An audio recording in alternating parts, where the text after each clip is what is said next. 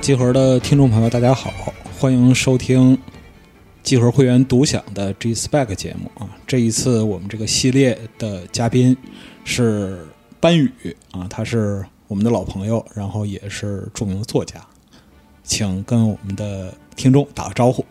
集合的朋友们，大家好，我是小说作者班宇，我又来了。啊之前在集合录过两次节目，哎，对，都特别开心，是吗？对。然后录了两次节目之后，又出版了一本新书，叫《缓步》，在二二年的十一月份啊，哎是，对。然后，嗯，怎么说呢？反正也是感慨万千，经历了这个二二年和二三年这个年初，刚才还跟老白聊。嗯，呃，对，有时候就发生了很多事儿啊。是的嗯对，然后正好那个有这样一个机会跟老白，呃，重新回到文学世界里面，哎呃，对，再聊一聊关于这个文学、关于小说的这样的一个节目。啊哎，，那个我们这个系列的节目啊，它定名叫《文学幻视录》。嗯啊，是我能不能这么理解？就是是你个人的这样一个就是文学的成长，也是你在就是文学这一方面，包括说那个对叙事、对其他的所有的就是有关文学创作这部分的认知的一个回顾。对，我觉得与其说是回顾，我觉得现在。给我来准备这期节目的感受，更像是一次反刍，就是，嗯 就是，就是怎么说呢？就是我我读的作品，可能看的作品，并不是我小的时候是那一些作品，比如说嗯嗯最经典的，小时候看的《悲惨世界》啊，哎嗯《基督山伯爵》啊等等这些经典作品，我可能不太会拿出来再跟大家聊，而反而是这两年读到的，或者这两年翻译过来这些比较新的小说作品，嗯，我从里面既能看到有跟此刻的那种非常紧密的连接，嗯又能看见，就通过这些小说，又能回望到关于文学小说历史以及人的整个这个动荡和漂泊的这样的一个过程。对，嗯对我就是在准备的时候还挺有有挺多感慨的。嗯，就是人在世间的这样一个对，差不多是这样的一个感受。嗯哎对，还有就是人是如何描绘自己的内心世界和外在世界的这种东西。嗯那我觉得，呃，就包括那个，呃，岔开话题一句，就前一段时间，我不是跟辛爽导演一起合作那个《漫长的季节》吗？哎对对对然后辛爽导演有一有一个采访里面有一句话，我是心有戚戚。嗯他聊的是，他说我这个人平时不爱说话，嗯，但是我又是一个特别爱表达的人，那怎么办呢？哎嗯我就只能去做剧，去拍剧，然后在剧里面实现我的这种表表欲达。对对对对对。那我觉得，不管是小说也好，就是影视剧也好，那最重要的也是这样的一个作者对于他自己、他的认知、嗯他感受、他的感受进行的一系列的这样的嗯抒发和表达吧。嗯嗯嗯，就。这个其实是在所有的内容创作者这方面都有共识的，嗯嗯，就是真正的内容创作者永远无法克制自己的表达欲望。对，这个这个事儿就像是一种本能啊，是的 所以一种本能就是你好像可以做，我今天可以做，可以吃饭，然后可以去去去游乐场，可以去爬山，嗯然后但是你坐回到自己的位置里，你发现你还是想要敲代码，或者是你还是想要打游戏，你还是想要读书或者写作，对对对，那我觉得这是一种本能的召唤，这个是你永远无法回避得了的。你今天要没做这个事儿的话，你会觉得这一天好像虚度了，哎，对，然后你会你会很痛苦。那我是觉的得找到这种或者说召唤出来这种本能的愿望，其实是我们嗯一个探索自我的一个重要的步骤。嗯，对，是这样的。那就是言归正传，嗯嗯我们讲这个就是说文学本身，你希望就是怎样给我们的听众阐述，或者说是带来一期怎样的节目啊？我今天讲的就是关于文学里面，我觉得一个原动力的出发，嗯就是一个就是一个冲动。就为什么有的人会写这样的一个作品？嗯这个作品的故事到底是如何形成的？哎就是对我想讲一下这个事情。嗯然后援引的是一本最近刚刚出版不久的小说，就是克罗地亚裔荷兰籍女作家杜布拉夫卡·乌格雷西奇的《狐狸》啊哎啊！这本小说很新，这个作家也之前大家应该也没太听过，因为是今年才开始有他的译本。啊二零二三年，二零二三年，对，嗯他是四九年生于前南斯拉夫，然后嗯今年三月份离世啊。嗯嗯嗯，八一年的时候开始，呃，发表文学作品，然后嗯南斯拉夫爆发内战，爆发内战之后，他又因为自己的态度非常鲜明，在呃反对战争、反对那些种族主义，然嗯后就被迫的离开克罗地亚，辗转几个国家，最后流亡了，对，最后在荷兰定居。嗯对，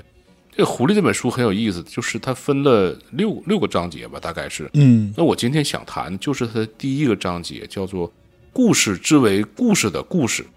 就是全书的六分之一，这有个点听着有点绕，有点绕，哎有点有点绕口啊。但是这我觉得这个这个里边很有意思，就是主要是它一个，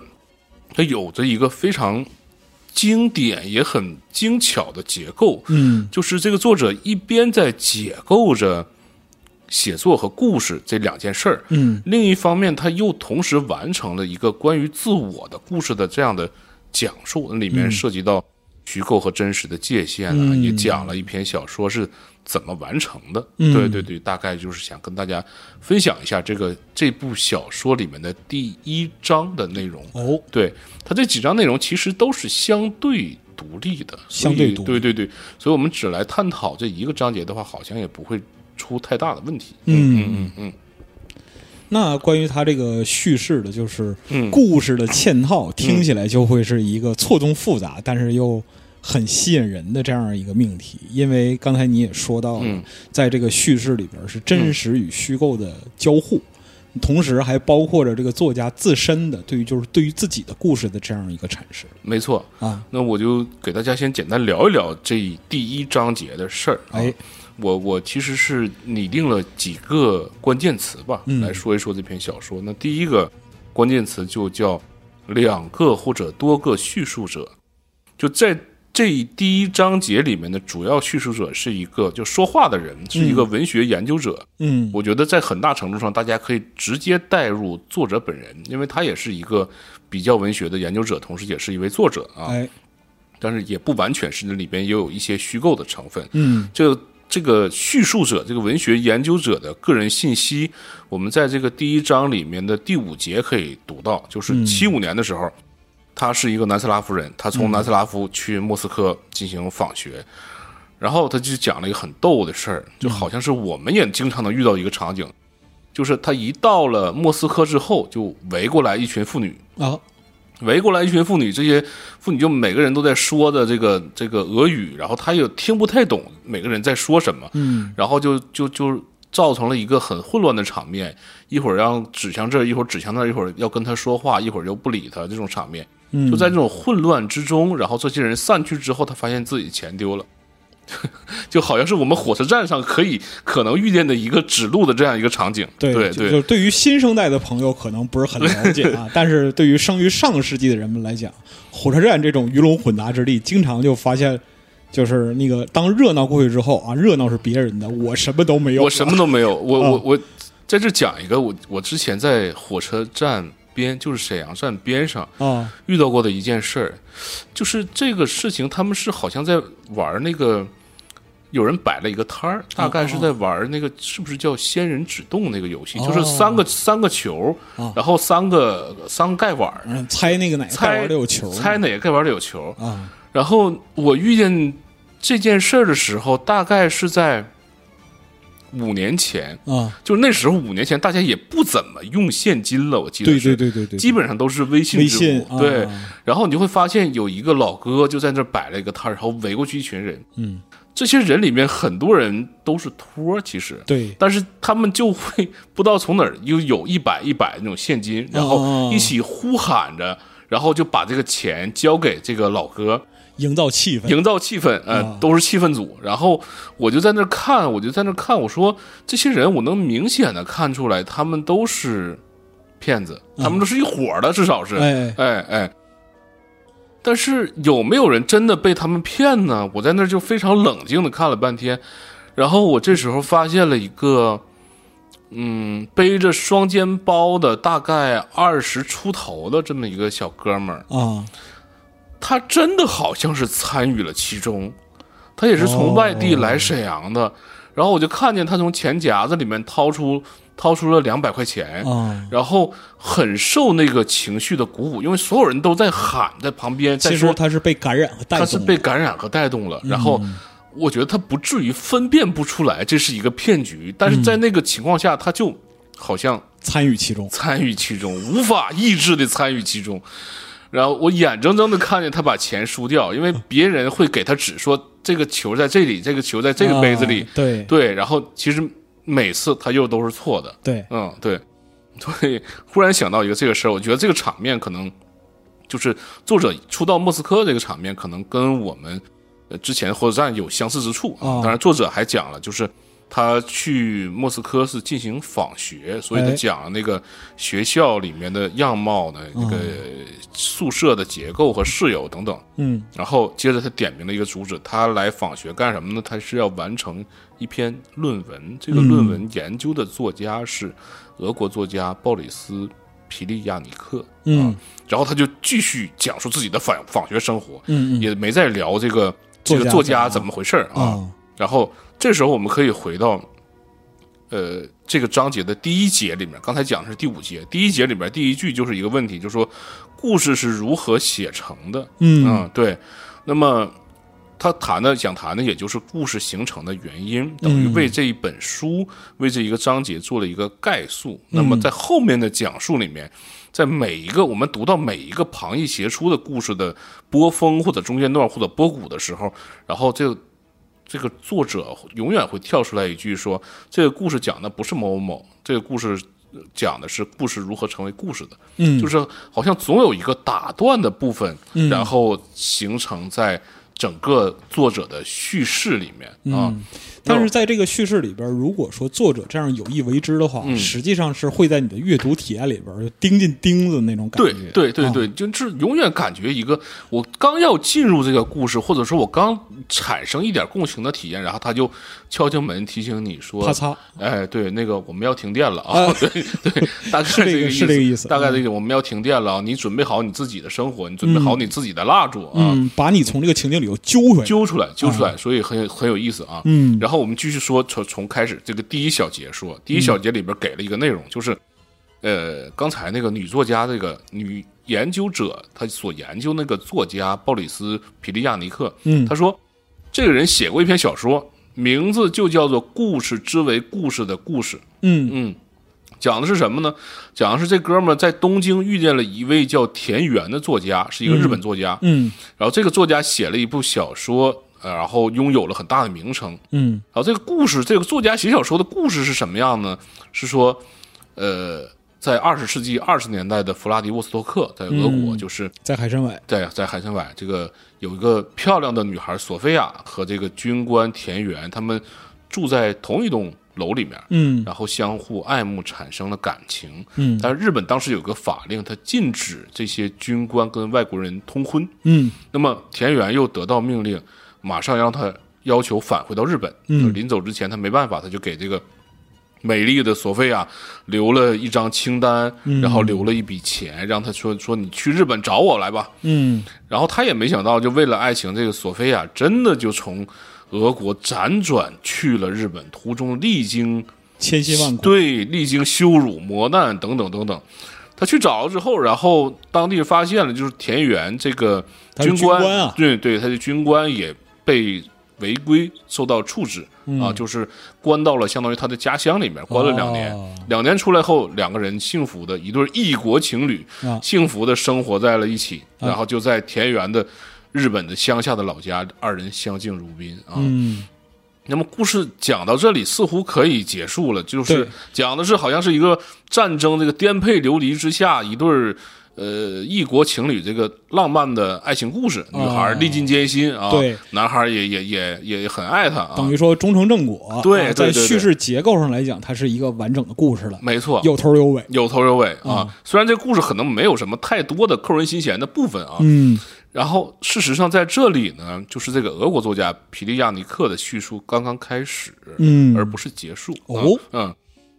就是说有一天，这对夫妇所住这个村子里，忽然来了一大批人，嗯全是记者呀、摄影师啊等等等等。哦然后索菲亚一看见这场面就很震惊，哦更震惊的是，这些人全都是来找她丈夫田园的。哦，索菲亚这时候知道了一个秘密，就是在他们共同生活的这两三年的期间里面，田园每天躲在房间里，其实是在写一本长篇小说。小说讲的就是一个异国少女、俄罗斯少女、俄国少女在日本的生活，哦，包含的每一个细节，极为露骨，就包括。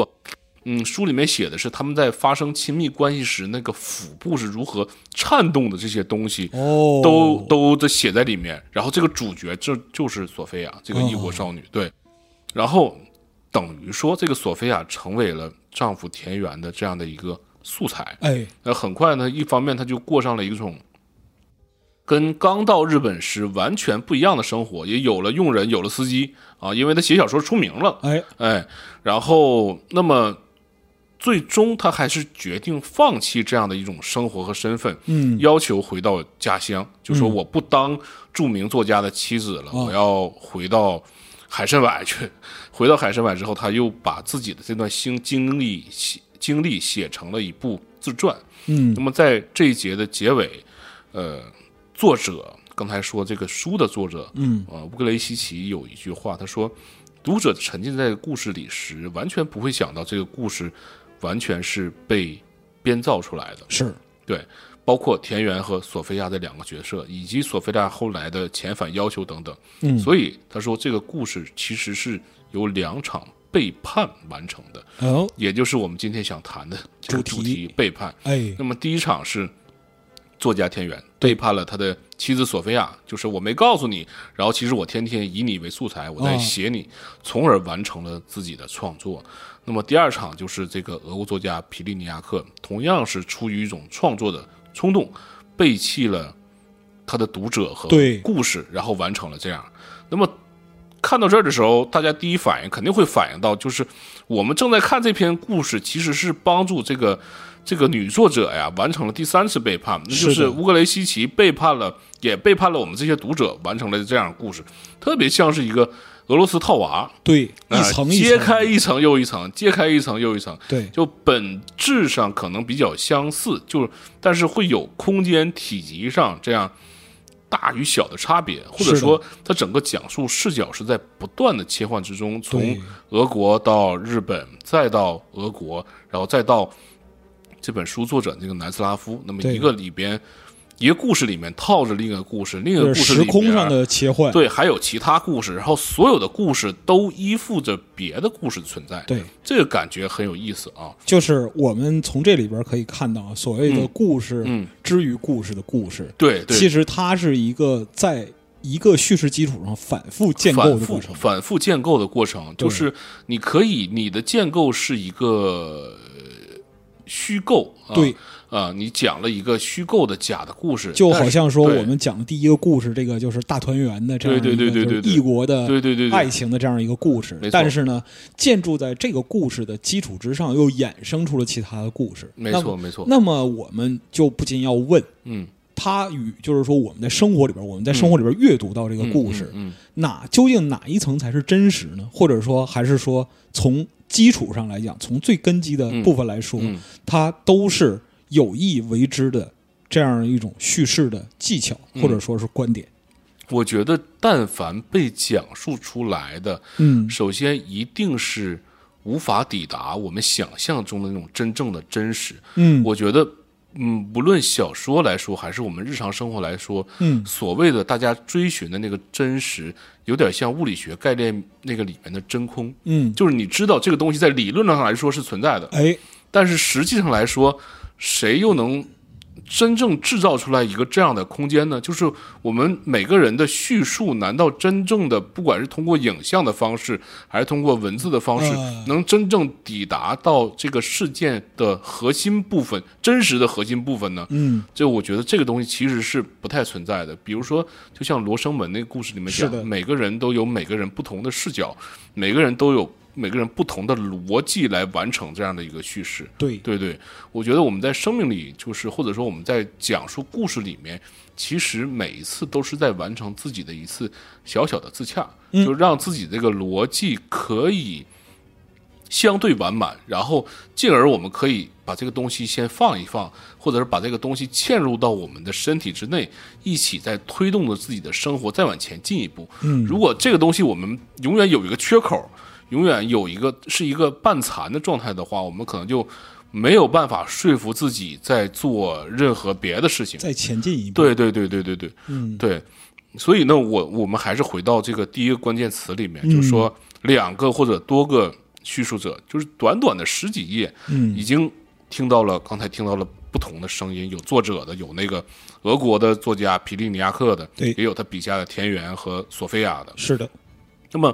这里面，我倾向于认为这里的叙述者有一个层级的划分，但它不是一个树状，就从下往上或者从上往下的结构，嗯而是一次相对于完全平行的传递。嗯那么，我觉得乌雷西奇在这里就揭示了故事的第一层本质，就是繁琐成为故事的，一定具备着一定的一点传递的那个能力。嗯那么我们在阅读小说时，也是作者把故事手递手的放在读者的这样的眼前，对传递啊。嗯那么是通过什么样的方式呢？往往是啊、作者的讲述，通过里边的人、物品、事件等等，然后形成了一个具备着